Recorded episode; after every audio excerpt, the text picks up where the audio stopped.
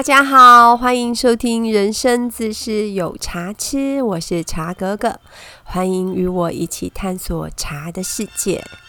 前两集我们从远古玩到宋朝，这集咱们要出发去元朝看看，这个马上的剽悍民族是怎么喝茶，喝什么茶呢？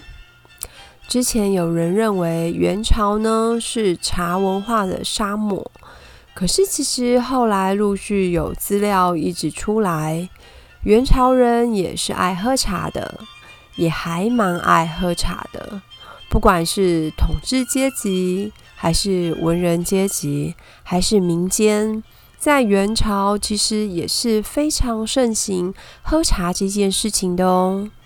那现在也有一些文学的资料跟古画来考究元朝时人们爱喝茶，而且呢是以各种形式来喝茶。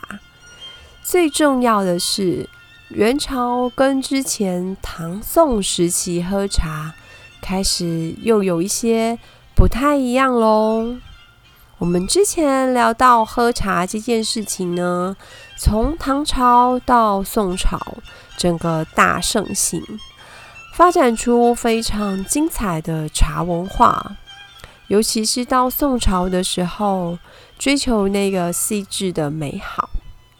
那宋朝初期的时候呢，他们的重点呢，是从做茶饼这件事情去追求质地。就是茶饼的质地本身的提升，渐渐的呢，它发展的又是一些比较哦，追求更算是细致，也可以说是奢靡的这个状态。因为后来宋朝的茶饼呢，发展出增加香料的香料茶，就是在茶饼当中加入名贵的香料，像龙脑香、麝香之类的。去增加它有不一样的香味，然后呢，越发展呢，就往器具类去追求。器具类呢，像茶器、器皿、茶碗之类的用具，它一直发展到宋朝末年的皇室贵族，已经讲究到一种非常就是追求它的呃奢靡的那个程度。甚至到呃传到外族，像那时候就是金国啊、辽国之类的时期呢，他们的也是受到宋朝末年那个奢靡风的影响哦，又流行起贵金属，像金器呀、银器之类的茶碗。那我们从这边可以看到，点茶法呢，在宋朝的初期，它可能是比较属于就是灵魂层次的追求。到末期的时候，已经是发展到就是对于物质的过分讲究的状态。那到元朝之后呢，也许是因为民族性不同，那也有一个说法是物极必反。因为在改朝换代换蒙古人当家之后呢，喝茶这件事情开始从非常的繁复往单纯发展，就是其实是走了。就是另外一个方向了。唐宋时期，我们会把茶制成茶饼，然后呢磨成末来煮茶或是点茶，这是之前的冲泡主流的方式。可是因为制作茶饼的工序其实非常劳民，而且耗费茶叶，所以茶饼很贵，不是大家都喝得起。而且呢，好的茶饼呢都是用芽心的嫩叶制作的。我们会像呃喝一些比较成熟叶的制作的茶呢，在那个时代被认为不是好的材料，因为那时候其实是非常非常讲究，就是芽心摘采的，所以那时候啊，成熟叶是会被舍弃的，哦那样听起来很浪费，对不对？那成熟叶是直接就没有人要了吗？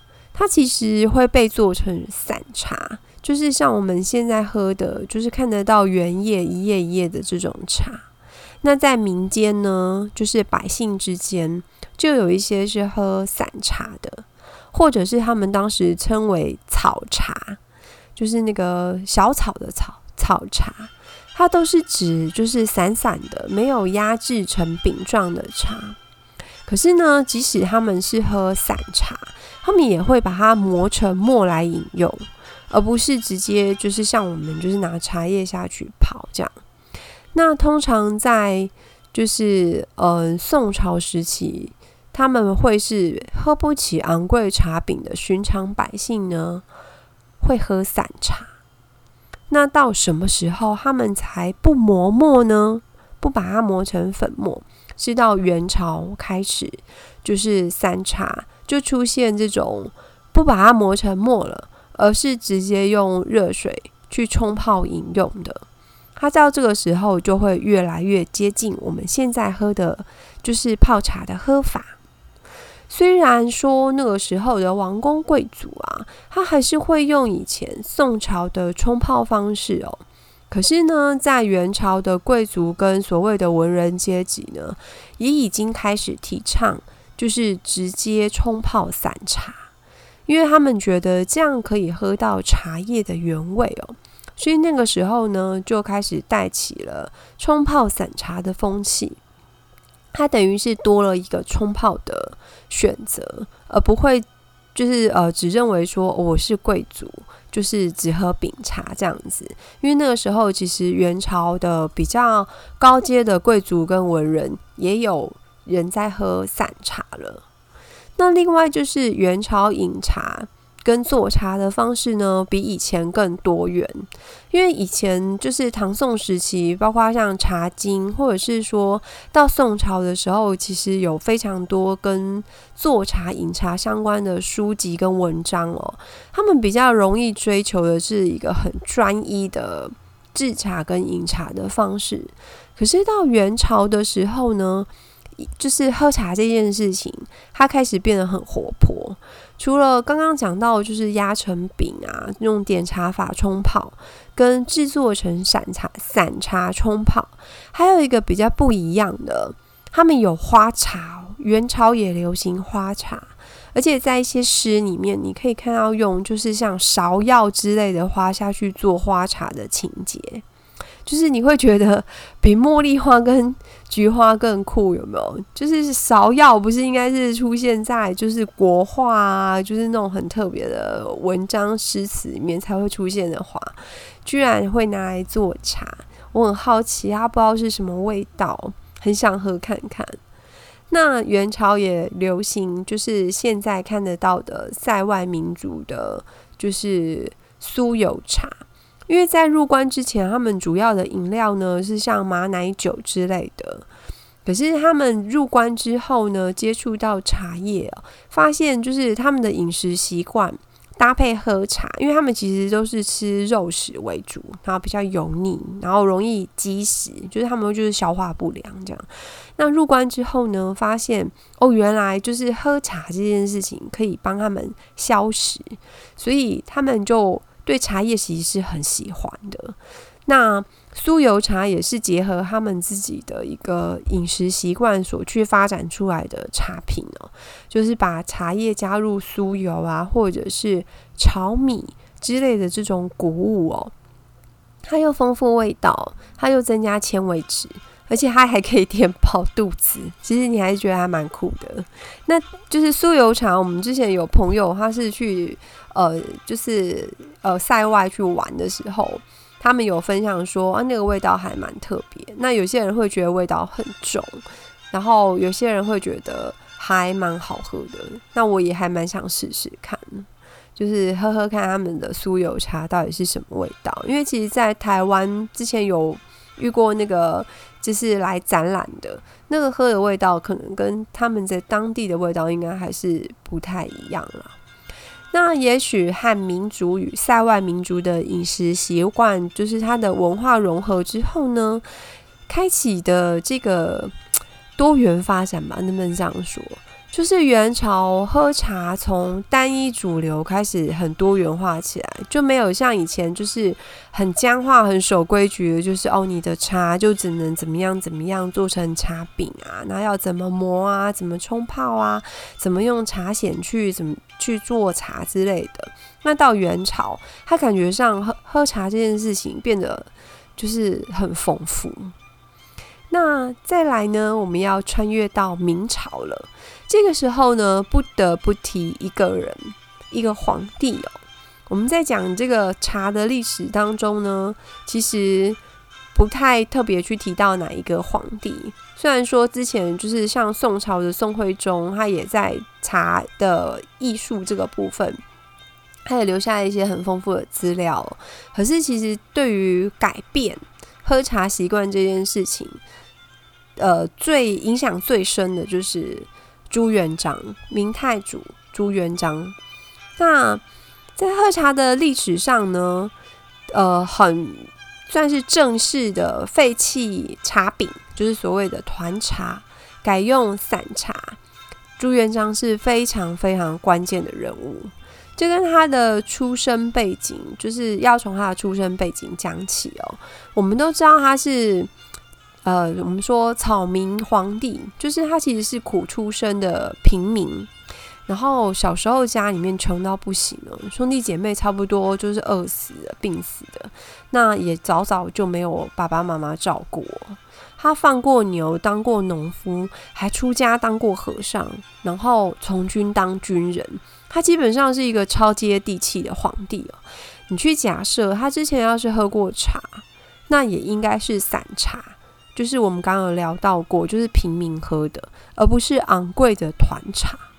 喝不起茶饼！那个时候，那相传呢，他当皇帝之后，有一次到民间去巡视哦，他看到做那个茶饼的那个工序哦，原来这么复杂，费工费时，而且很耗费茶叶，因为他要把它熬成茶膏，他会就是耗费掉非常多的茶叶。于是呢，他就下令。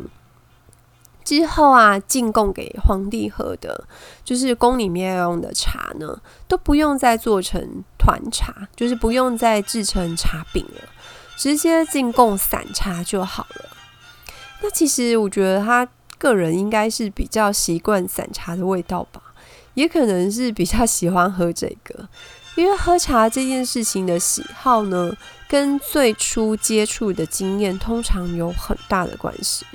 像我们遇到很多年轻的客人是喝陪火茶的，都是因为他孩子的时候，就是小时候是跟着爸爸或者是阿公泡茶，就是小时候是喝那个茶，而且记得这个味道，所以当他自己开始喝茶的时候，他可能会先找他熟悉的味道。那我们讲回来，朱元璋他在当皇帝之前呢，喝的很可能都是散茶。搞不好当皇帝之后才喝团茶，他可能真的会比较不习惯。这可能要问本人啦吼。开玩笑的，我们言归正传。一直以来呢，民间的百姓呢的流行一定都是跟着皇族跟贵族走，有点像我们现在就是偶像流行什么呢？大家都要学一样。比如说他的发型啊，他的妆容啊，或者是他喜欢吃什么，就是会带动一个。流行的风气，那以前呢，皇帝喜欢的必然会带动流行的风气，所以当朱元璋下旨哦，就是进贡的时候是进贡散茶，自然的的就带起了全国喝散茶的那个风气。我们现在所使用的就是壶泡法，也是那个时代发展出来的一个泡茶的主流之一哦。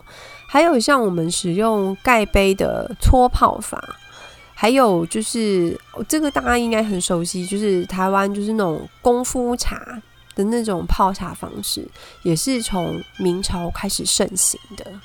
所以在古茶具上面呢，你如果今天去看那个展览哦，你会发现就是博物馆的展览呢，你走到开始介绍明朝的茶具的时候呢。小茶壶这个东西呢，就开始大量的出现。这是在之前唐宋时期喝用茶碗喝茶的时候，就是你不会看到的物件。可是从明之后哦，就开始有各式各样非常漂亮的小茶壶出现。那我们讲到这边的时候呢，我们要跑一下题哦，对比一下，就是我们宋朝的时候跑题的状况呢，我们要再去一下日本。之前讲点茶法的时候呢，我们对照了是日本的抹茶道。那是平安时期带过去的文化所传承下来的。然后在一个就是呃荣西禅师的时候呢，算是一个非常完整的把这个体系建构起来。那他们还有另外一个茶道的传承是监茶道，相传呢是隐元禅师带过去的。那隐元禅师带过去的这个年年份哦，你去对照的话，它其实其实大概在明朝的万历年间。那个时期呢，已经是明太祖呢朱元璋下旨就是使用散茶之后，所以呢这一趟呢传过去的泡茶方式跟之前的抹茶道就不一样喽。那我们现在就是在做就是历史方面的考究的话呢，会认为就是隐元禅师是监察道的始祖。那日本的抹茶道跟煎茶，就是抹茶跟煎茶这两种呢，都是属于不发酵茶。在之前呢，我们有讲六大茶类的时候，我们有聊过，它这种不发酵的茶叶呢，都是属于绿茶类，只是它们的冲泡方式不一样。呃，抹茶道我们之前有聊过，它是比较像宋朝的点茶法。那煎茶道呢，会比较接近我们现在的壶泡法，只是你去看煎茶道的器具哦，它的器具很繁复哦，它其实它的隔息真的是比我们太多。就是我们就算是用双所谓的双杯泡法，就是我还有闻香杯跟品杯这样子，它的配件都还比我们更多，就是超超多，就是小东西这样子。而监察到的程序啊、礼法的要求，我个人的感觉是比较像在进行一个很隆重的仪式哦。那，嗯，要怎么讲呢？我觉得他们的文化传承就是保留的很好，它其实没有因为就是散茶传入日本。抹茶就消失，因为其实像我们这边是，呃，当我们这边的散茶泡法开始流行之后，渐渐之前的煮茶点茶就不见了。可是，在日本呢，它是发展成两个茶道的体系，而且是各自的传承下来。那呃，之前几年前我们有分别，就是因为刚好有。嗯，这两种茶道的展演活动哦，所以我们就有分别的去参加过。那我觉得感受还蛮不一样的，茶汤滋味也很特别，就是不是我们日常习惯的茶的那个味道，它其实是属于苦后回甘的那种味道。其实抹茶是，煎茶也是，就是其实入口的那个感觉是，我觉得还蛮苦的，可是它在。口腔当中停留的时间很长，那确实会回甘。回甘的时候也会觉得回甘还蛮重的。可是刚入口的那个感觉其实很需要适应，因为跟我们喝的东西真的不太一样。那但就像我刚刚说的，他们的仪式感呢特别强烈。你整场下就是茶会这样参加整场下来啊，我发现我自己其实蛮紧绷的。虽然说它那个意境跟氛围都很好，视觉啊很美，各方面呢都非常讲究。就是其实它的细节，它会追求到非常非常细致的部分。只是我会觉得参加那个茶会，我身体还蛮紧绷，可能因为场合很正式，又怕就是怕出糗啊，或者是怕不礼貌哦，所以你不自觉就是会很盯，然后会盯在那边。啊，我自己平常在喝茶这件事情是很放松。平常就算很忙很累，我只要静下来，就是好好的泡一个茶，我就会觉得很享受，而且人会很舒服。所以说，会觉得那个茶道的状态呢，我比较没有办法达到放松的效果。我不知道他们平常喝茶是不是这样，可是因为其实那个很正式的流程，这样一趟这样下来。我觉得你可以很静，你可以达到一个就是心灵的那种极静跟空寂的状态，可是真的没有办法放松。如果你们以后有机会遇到有就是展演的机会哦，还是会推荐就是呃就是付费去体验一下。一般来说，这种正式的展演，它的茶席是需要付费的。然后就是去看看它的抹茶道或者是煎茶道是什么样子，去喝喝看它的茶汤是什么味道，还蛮有意思的，然后也很值得哦。对，好哦，那我们回来明朝，从明朝之后呢，到清朝哦，它的茶叶制作呢发展就非常的多元化，就是它感觉到好像被从框框当中解放出来的。我们之前聊的六大名茶里面的很多很有名的茶叶哦，就是像什么龙井啊、碧螺春什么之类的，也都是在就是明清时期相继出现。虽然呢，在泡茶的方式上面呢，它的变化已经没有像之前这么大，就是没有像从点茶法到散茶法的散茶泡法的改变这么大。可是呢，茶种类。却多了起来，从茶的品种，然后发酵啊、制作啊，各个方面都非常非常的多元起来，就是开始出现很多不同的茶，而且慢慢的就是各种壶哦材质，壶的材质像紫砂、瓷壶，甚至玉做的、石头做的各种材质的壶，或者是各种材质的盖碗。开始百花百发，就是百花齐放起来。连带呢，在器皿上面的篆刻与绘画都非常精彩。就是你要是有时间去，诶，我要讲到故宫南院它的东亚茶文化展的时候呢，它其实有非常多的茶壶，甚至杯子上面是有就是篆刻或者是绘画的，都很漂亮、很细致哦。那个。看起来的那个感觉就非常的不一样。那文人雅士喝茶的时候呢，它聚聚集的那个意境哦，慢慢的延伸到就是我们很熟悉的这些冲泡习惯。那期间呢，就是包括像紫砂壶出现。然后到清朝的时候，其实就是茶具类的东西，它其实就变得更丰富哦。这个我们之后聊紫砂的时候再来细讲。那聊到这边，你可以感觉哦，这个时期喝茶离我们已经没有这么遥远了。也许我们都还可以想象一下他们喝到的味道，就是可能有某些茶呢是出现在这个时期最早最早的时候出现的。比如我们说龙井啊、碧螺春，就是在康熙、乾隆时期出来的茶。那我们现在也喝得到这个东西，你还可以去想象一下他们喝到的味道，是离我们真的是越来越近。穿越三部曲，其实我本来只有想要写一集，就把我。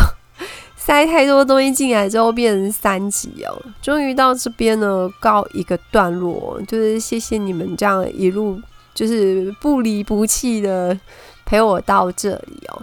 那我们从远古呢也跑到了比较近代，真的跑超远的，而且我们还溜到日本去跑题两次，就是抹茶道跟煎茶道。那我个人是希望在就是古人。喝茶的这个领域呢，可以给你们一个想象的轮廓，因为其实这个文化是很美好，而且就是是呃，对我来说是一个在生活上可以做很好的提升的部分。那我今天的分享呢，就到这边。喜欢茶哥哥讲茶的朋友呢，再拜托记得按上面的订阅。那如果有朋友也喜欢茶的，再帮拜托帮我分享哦。或者你有想要听什么主题，也都可以跟我说。那谢谢大家，我们下次再见喽。